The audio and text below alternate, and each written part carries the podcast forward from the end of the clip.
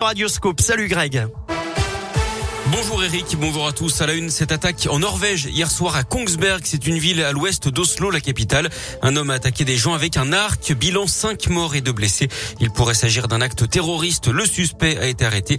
Il aurait frappé à plusieurs endroits de la ville, notamment dans un supermarché.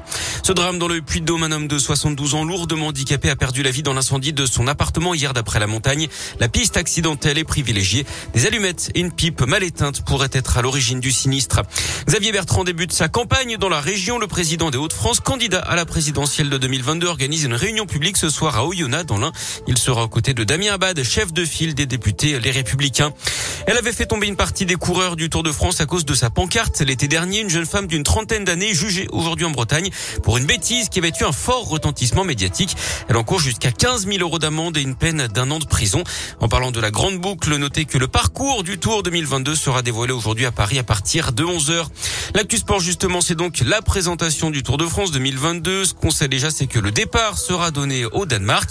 Du foot également, on joue en Ligue des Champions féminines ce soir. Les Lyonnaises affrontent Benfica à 21h. Hier, les Parisiennes ont largement battu les Russes de Kharkov 5 à 0. Et puis en basket, les suites de l'Euroleague avec l'Asvel, toujours invaincu dans la compétition après trois matchs qui reçoit les Israéliens du Maccabi Tel Aviv à 20h.